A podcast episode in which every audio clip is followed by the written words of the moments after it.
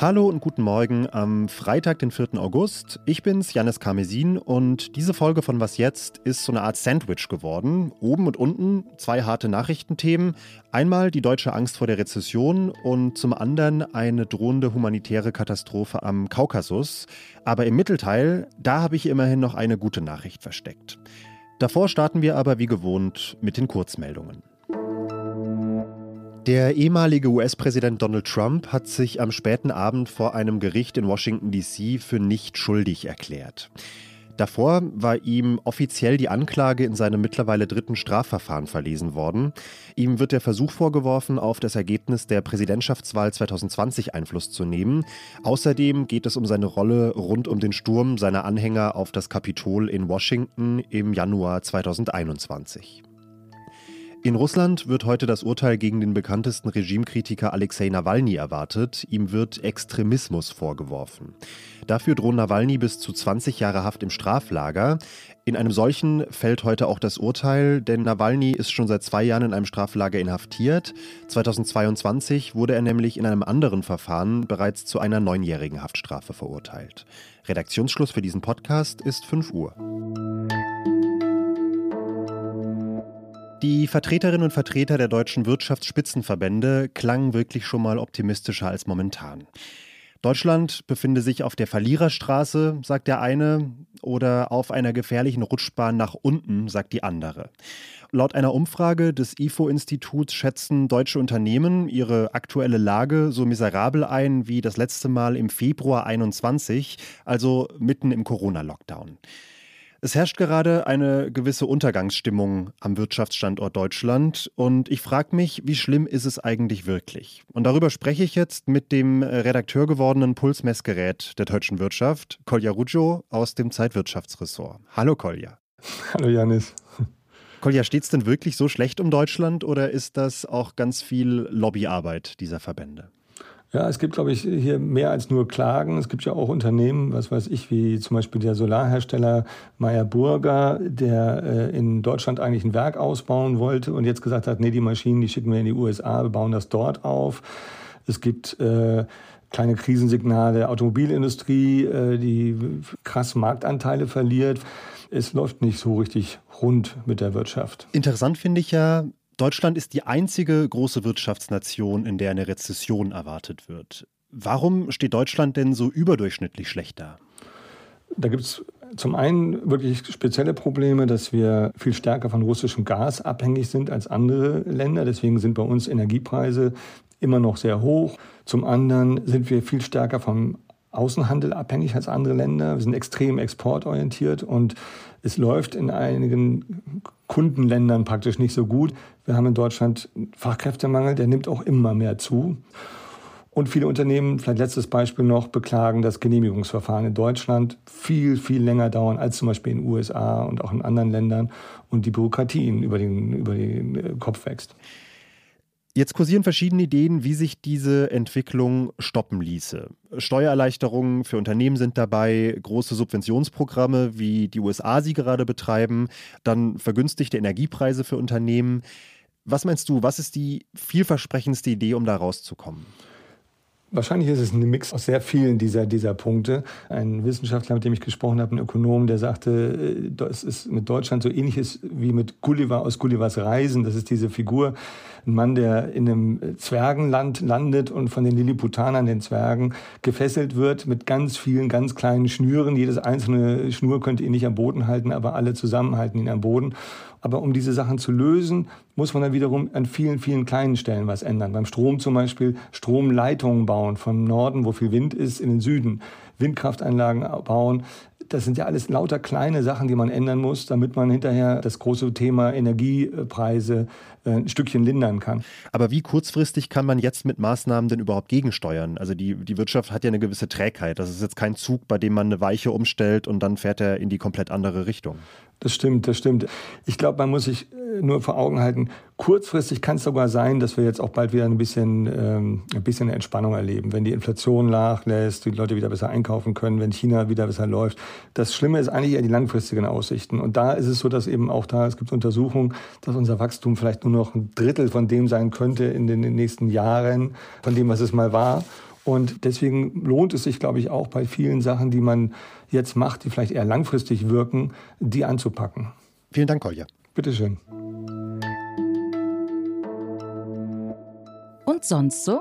Für den Amazonas-Regenwald waren die Jahre 2019 bis 2022 ein ziemliches Desaster, das kann man glaube ich schon sagen.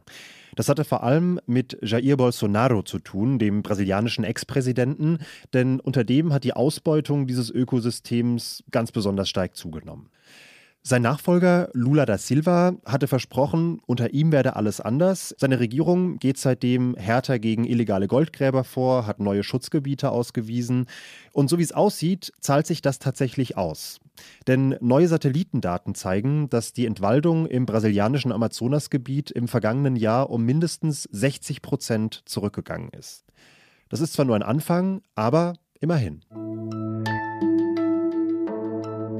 Armenien und Aserbaidschan streiten sich schon seit Jahrzehnten, immer wieder auch in bewaffneten Konflikten, um die kleine Region Bergkarabach.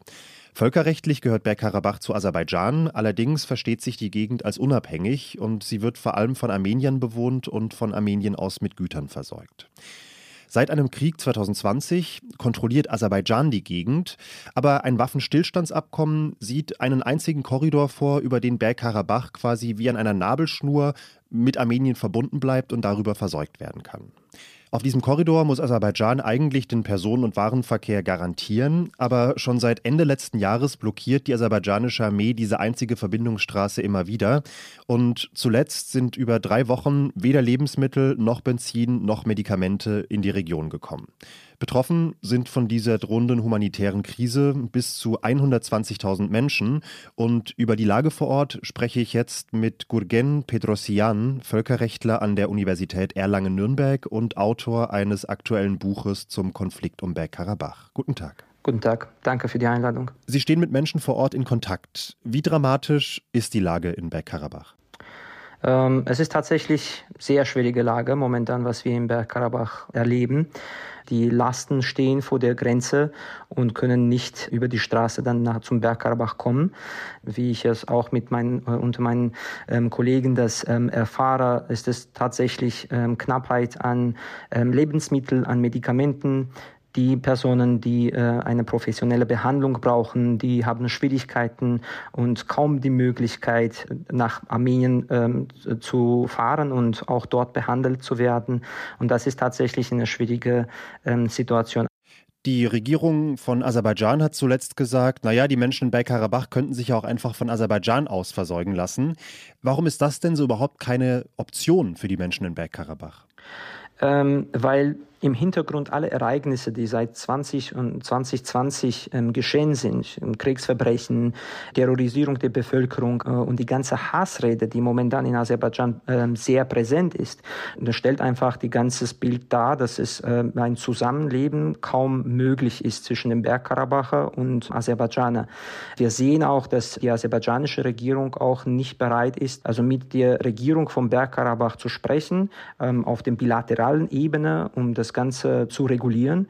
Und bis jetzt die Rhetorik der, des Präsidenten ähm, der Republik Aserbaidschan ist es in die Richtung, dass ähm, die Armenier entweder das ganze Gebiet verlassen sollen ähm, oder aus ähm, bestehenden Ereignissen aushungern sollen.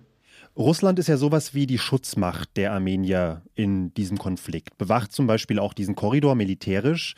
Wie erklären Sie sich denn, dass die russischen Truppen an dieser kritischen Stelle gerade nicht eingreifen?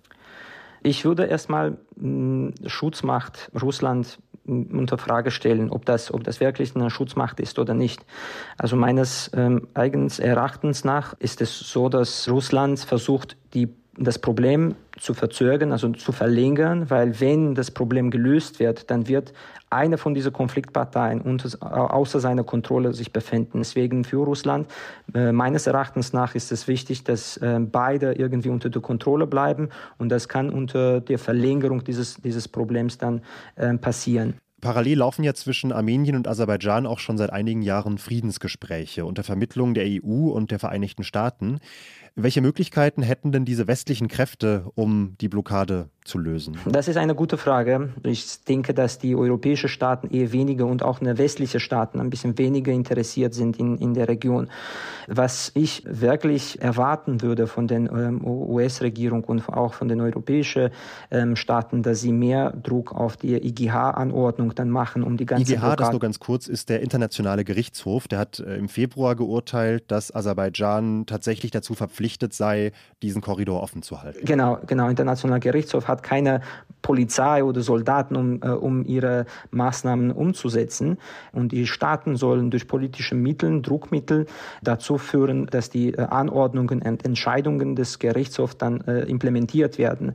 Und da sehe ich mehr ähm, auf Agenda beim westlichen Staaten und amerikanischen Staaten, dass wenigstens auf diese Prinzipien, die durch äh, internationale Gerichtshof etabliert sind, dann irgendwie durchgeführt werden und umgesetzt werden. Dann herzlichen Dank für die Einschätzung. Herzlichen Dank. Und auch vielen Dank an Sie da draußen vor den Abspielgeräten. Roland Jodin macht das Update am Nachmittag und wir hören uns bald oder Sie melden sich einfach per E-Mail bei mir unter wasjetzt.zeit.de. Machen Sie es gut und genießen Sie Ihr Wochenende. Der Podcast heißt Was jetzt von der Zeit und das ist der Nachrichtenpodcast, der erscheint morgen früh um 6 Uhr.